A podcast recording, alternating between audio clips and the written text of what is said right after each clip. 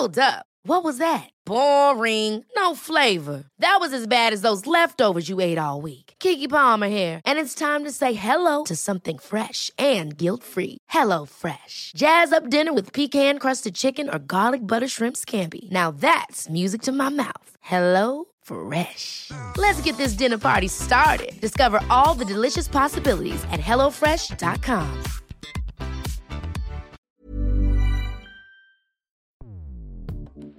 Escuchas. Escuchas. Escuchas un podcast de Dixo. Escuchas Fuera de la Caja con Macario Esquetino.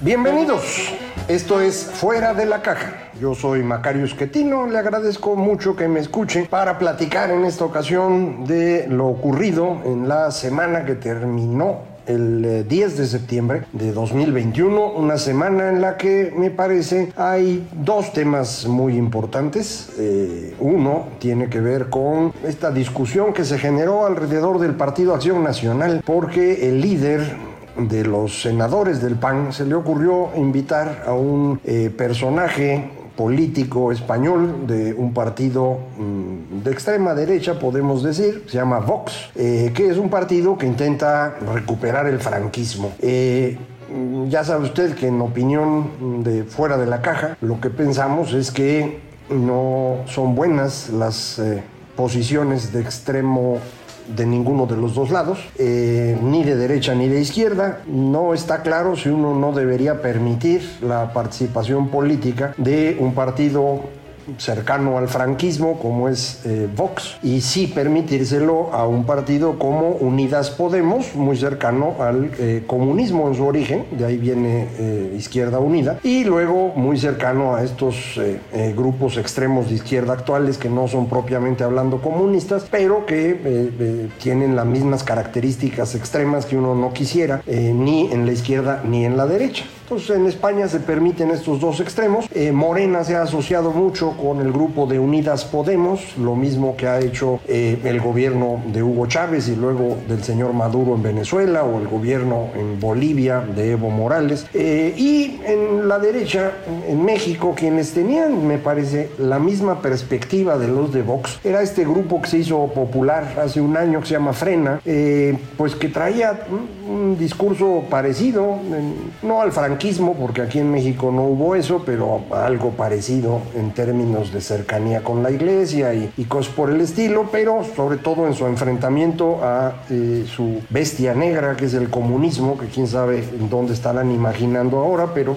eso es lo que veía. El caso es que el señor coordinador de senadores del PAN, Julen Rementería, que había hecho un bastante buen trabajo recientemente, se le ocurrió invitar a este señor a firmar un papel ahí en, el Senado. Esto es un acto público de una organización política. eh, mi opinión, y la puse en redes, fue que el señor Julen Rementería debía ser removido del cargo porque en Acción Nacional es el presidente del partido el quien nombra a los coordinadores parlamentarios, entonces debían removerlo. Y mi opinión es que quien era presidente, eh, Marco Cortés, pues no debería presentarse a la reelección porque pues le han causado un daño bastante serio al PAN, un partido que en su nacimiento tiene dos fuentes, una liberal y una más bien procatólica mm, de corte derechista, no sé si exactamente fascista porque no lo creo, eh, pero mm, bastante derechista, que sería heredera del sinarquismo que tuvimos, eh, o si lo quiere ver en algo más fácil de acordarse, de la guerra cristera. Entonces de ahí viene un cacho, que es este, eh,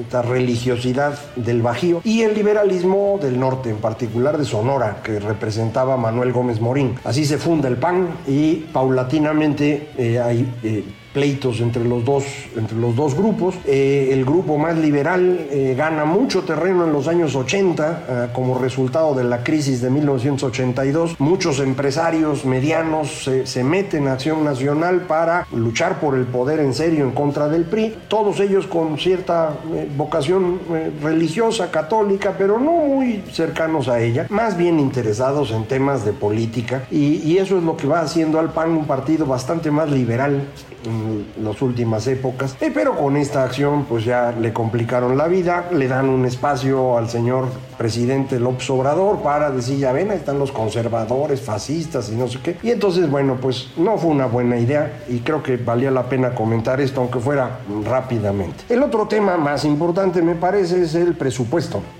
se presentó el proyecto de presupuesto para el próximo año. Es un proyecto menos eh, fingido, podríamos decir, que las ocasiones anteriores. Son más claros en que no van a tener dinero. Eso ya lo sabíamos, ya lo habíamos platicado nosotros, pero normalmente ellos no lo aceptaban. En las ocasiones anteriores sabían que no iban a tener dinero, fingían que sí, y luego al final acababan saqueando fideicomisos o cuentas bancarias para equilibrar las cuentas. Eso hicieron en 2019, 2020, eso están haciendo todavía ahorita, eh, pero para el 2022 son un poco más cuidadosos. Sí están sobreestimando ingresos, Suena razonable que lo hagan, todo mundo lo hace un poco. Eh, ahora es, menos que en otras ocasiones. Para el petróleo no pusieron cifras increíbles. De cualquier manera no parece que vayamos a llegar a la cifra que pusieron. La verdad es que no sé ni qué cifra pusieron porque los datos que traen de producción de petróleo para el presupuesto no se parecen ni a los de Pemex ni a los de la Comisión Nacional de Hidrocarburos. ¿Quién sabe de dónde sacaron la cifra? Eh, ni siquiera sumando los condensados, que eso es una moda reciente de Pemex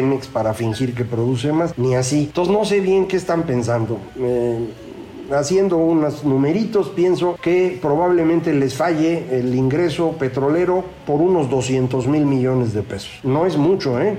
En, años pasados han fallado por 500 mil y eso es lo que han tenido que meter desde el lado de los fideicomisos eh, o, del lado de las cuentas eh, bancarias. Ahora van a ser 200 ahí y probablemente en los ingresos tributarios también se estén excediendo. Eh, Hacienda piensa que van a poder recaudar 14 puntos del PIB en impuestos. No lo creo pero tampoco van a quedar tan lejos. Probablemente queden en 13.7, 13.8, que es más o menos lo que estábamos recaudando si no contamos el 2020. 2020 fue un año excepcional, una gran caída del PIB, entonces parece como si la recaudación hubiera sido mucho mayor. De hecho fue mayor, pero no tanto. Eh, entonces, bueno, ahí van a fallar tantito. Eh, a lo mejor el país no crece lo que Hacienda está suponiendo, ellos esperan crecer 4% no se ve tan fácil, pero bueno, no está tampoco eh, eh, tan lejos, ¿no? Eh, de, de, todos los que encuesta Citibanamex para las proyecciones económicas. Eh, hay una, una organización que está estimando 4.1 también, igual que el gobierno, una de las 30, pero usando pues, menos es una, entonces digamos que no están tan lejos. Piénsele que ahí nos falten otros 200 mil millones, entonces van a faltar 400 mil millones de pesos. Es algo importante, pero es la mitad de lo que habían fallado en otras ocasiones. Dicen, con estas bases, que vamos a contratar deuda por 900 mil millones este año. 2022. Eh, Entonces súmele a esos 900 los 400 que creo yo que faltan. 1.3 billones. ¿Cuánto llevamos de endeudamiento en el transcurso del gobierno del señor López Obrador? Él sigue diciendo que nada, pero es falso. Llevamos 1.7 billones. Ahora le vamos a sumar 1.3. Vamos a cerrar el 2022 con un endeudamiento adicional al que ya traíamos de 3 billones de pesos. ¿Cuánto traíamos antes? 10. Le vamos a poner otros 3. 30% más.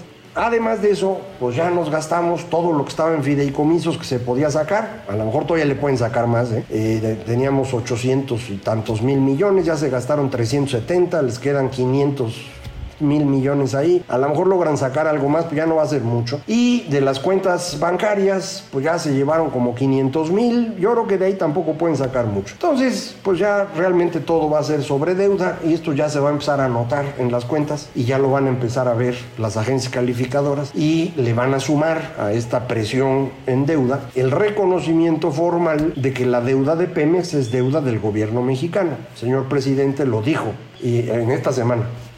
Y lo dijo, yo creo que convencido por su secretario de Hacienda o alguien más, de que eh, si el gobierno mexicano fuera el deudor en lugar de Pemex, la tasa de interés sería más baja. Eh, eh, los financieros que prestan le prestan a México a un precio y le prestan a Pemex a otro precio. ¿Por qué prestan diferente? Pues porque el gobierno mexicano es un gobierno y como tal tiene un nivel de riesgo razonable ya sabe usted, seguimos teniendo grado de inversión. En cambio, Pemex como empresa está considerada una empresa basura. De las tres empresas calificadoras más importantes del mundo, dos de ellas consideran que Pemex es basura y el gobierno tiene todavía el, grado de inversión, mientras que la tercera pone al gobierno y a Pemex en el mismo nivel, eh, porque ya está suponiendo que el gobierno mexicano asumirá la deuda de Pemex. Eh, ahora el presidente ya lo dijo formalmente. Eh, ¿Qué debe pasar con esto? Debe pasar que le bajen un poco el precio a la deuda de Pemex,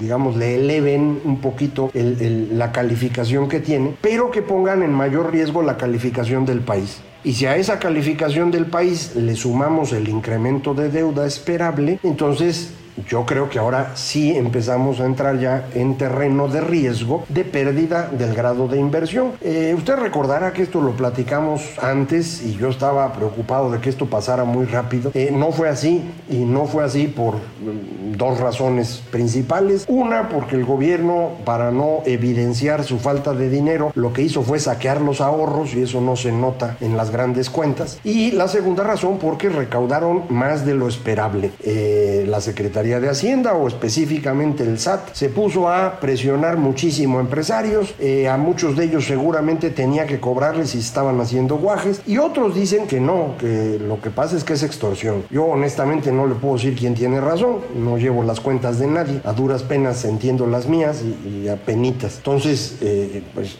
no sé si las empresas o el gobierno tenían razón, pero sí les están cobrando. No están devolviendo el IVA como lo devolvían antes. Eh, no sé si esto es legal o es ilegal. También es algo que tendrán que discutir los que saben. Eh, pero esto lo que permitió es que el, riesgo que había de la pérdida de grado de inversión se diluyera. Eh, pero ahora regresa y regresa por las razones que le acabo de comentar. ¿Es posible que México pueda tener un crecimiento de 4% el próximo año como espera el gobierno? Pues no lo sé, la verdad es que no veo cómo. Para este año Hacienda espera un crecimiento de 6.3% y uno dice, hombre, pues está muy bien. Si nada más ya llevamos 5.8%.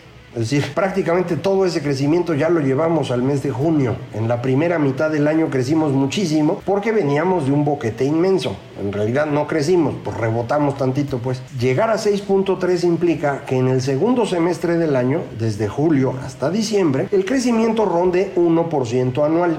Eso es lo que Hacienda está poniendo en sus datos. De manera que cómo vamos a pasar de 1% en el segundo semestre a 4% en el año siguiente. Eso es lo que no me queda claro. No veo de dónde se pueda recuperar este crecimiento. ¿Puede haber una mayor inversión? Pues eh, según escribía Enrique Quintana de una charla que tuvo con el secretario de Hacienda, eh, él le decía que sí, que está llegando o va a llegar más inversión extranjera porque ya hay presión para producir en el norte, en maquila y en inversión de automotriz y demás. A ver si llega, pero no cree usted que es mucho, ¿eh? Suena mucho, pero en realidad la inversión extranjera es pequeña comparada con el tamaño grande que es la inversión de los propios mexicanos. Y entonces dirían, ¿y cómo va a crecer la inversión de los mexicanos? Pues algo que siempre han traído en mente los economistas que están más jalados a la izquierda es que la inversión pública permite impulsar la inversión privada. Entonces, el señor secretario de Hacienda, que es de esa orientación ideológica, dice, es que vamos a tener la inversión pública más grande de la historia. Esto en realidad no es cierto. Eh, sí es la más grande si mide usted en pesos y centavos, pero obviamente no son los mismos los pesos de hoy que los de hace 10 años o los de hace 20 o los de hace 50. Si lo medimos en comparación con el tamaño de la economía, la inversión pública actual es la más baja de la historia. Entonces no va a impulsar mucho. Si vemos además en qué exactamente van a invertir, que es Dos Bocas, el Tres Maya y el Aeropuerto Santa Lucía, pues no se me ocurre que puedan generar que no estuvieran ya generando más derrama ahí, pues no lo sé, no, no se percibe, ojalá y haya algo, pero no tengo fe en eso. ¿Qué nos queda? La inversión privada. ¿De qué depende la inversión privada? Pues de que la gente tenga confianza en que su inversión la va a poder cuidar y que cuando tenga rendimientos, pues van a ser suyos. Y el asunto es que no parece que estemos en ese punto, ¿no? Desde la cancelación del aeropuerto de la Ciudad de México, que perdone que insista yo tanto en ello, pero es exactamente el momento en el que todo se nos vino abajo en términos de inversión, eh, no se ha podido recuperar. Y siguen saliendo los datos de cómo el dinero que estaba en México como ahorro, no como inversión, sino como ahorro, o lo que llaman inversión de cartera, pues ya ha estado saliendo. Eh, inversionistas de otras partes del mundo no están tan confiados se empezaron a llevar su dinero. Eh, el ahorro de los mexicanos viene cayendo. Ahora, no sé si le había comentado, tengo una, una paginita que abrí en este espacio que se llama Patreon, www.patreon.com diagonal Macario MX, que es el mismo nick que uso para, para Twitter. Lo puse también ahí en Patreon. Esta es una página para poner análisis más especializados. No platicados como aquí, no escritos eh, coyunturalmente como en el periódico, sino análisis detallados con gráficas y un trabajo más cuidadoso. Eh, esta semana, eh, este fin de semana, publiqué un, un, trabajo analizando qué ha pasado con el ahorro de los mexicanos. Y lo que ha estado pasando es que los mexicanos están comiendo su ahorro. Cuando vino el golpe de la pandemia o del confinamiento, la gente se puso a ahorrar su dinero lo más pronto posible porque pues estaban espantados y porque además no había dónde comprar, entonces pues órale, a guardar la lana. Eh, pues después empezó a salir ese dinero. Pero además nos empezamos a comer los ahorros de largo plazo. Todos los depósitos a plazo empiezan a caer, ese dinero se mueve a, estar líquido y de ahí se mueve al consumo, pero pues ya también se nos atoró el consumo, porque la gente ya se comió los ahorros. Entonces, por la parte de inversión, les decía, no hay confianza ni tenemos una inversión pública grande. Por el lado del consumo, la gente ya se está comiendo sus ahorros y no hay una dinámica de consumo muy grande. No queda claro si este proceso se está combinando con la tercera eh, ola, la ola delta del coronavirus, pero el caso es que los datos de consumo no están siendo muy buenos. Entonces, si el consumo y la inversión no están funcionando muy bien, pues ¿de dónde podríamos crecer 4% el próximo año? Porque ya no va a ser de rebote contra la caída del 2020, tiene que ser crecimiento contra lo de hoy que aunque sea más bajo que lo que teníamos, pues ya está más altito, ¿no? Eh, no va a venir del consumo, no va a venir de la inversión. ¿De dónde puede venir? Hay quien dice, no, pues de las exportaciones. Pues solo que exportemos mucho y las importaciones no crezcan. Pero si eso pasa, entonces vamos a estar trasladando ahorro al resto del mundo, un tema que ya hemos platicado otras veces, y eso no se puede hacer. Entonces ya no sé de dónde vamos a crecer. No veo cómo podríamos llegar al 4% que están esperando. Entonces es la razón por la cual eh, me parece, pues hay, hay una sobreestimación de ingresos que, insisto, no me parece tan alta, pero pues existe y eso es importante tenerlo en mente. Entonces eh, vamos a, ver cómo se acomodan las cosas. Yo no creo que cambie mucho esto en el Congreso. Tienen una mayoría tranquila junto con el Partido Verde. Yo creo que el Partido Verde va a cobrar cada voto, pero pues de momento no les cuesta nada apoyar al presidente y llevar las cosas con calma, en lo que ven en qué dirección va soplando el viento para ver con quién se trasladan. Ya ve que el verde se acomoda conforme se va necesitando. Hoy conviene todavía apoyar al presidente, en particular en el presupuesto, que no es mayor dificultad y hasta lo pueden cobrar, pero ya después vamos a ver, vamos a ver qué ocurre. Eh, lo vamos a estar platicando por aquí, como sabe, todas las semanas. Muchísimas gracias por escucharme. Esto fue Fuera de la Caja.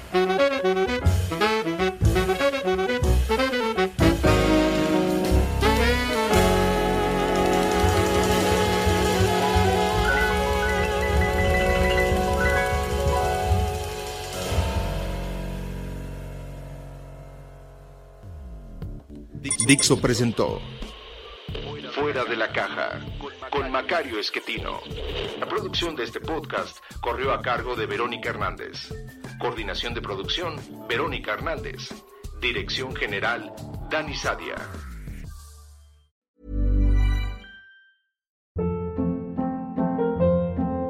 Hold up. What was that? Boring. No flavor. That was as bad as those leftovers you ate all week. Kiki Palmer here, and it's time to say hello to something fresh and guilt-free. Hello Fresh. Jazz up dinner with pecan-crusted chicken or garlic butter shrimp scampi. Now that's music to my mouth. Hello Fresh. Let's get this dinner party started. Discover all the delicious possibilities at hellofresh.com.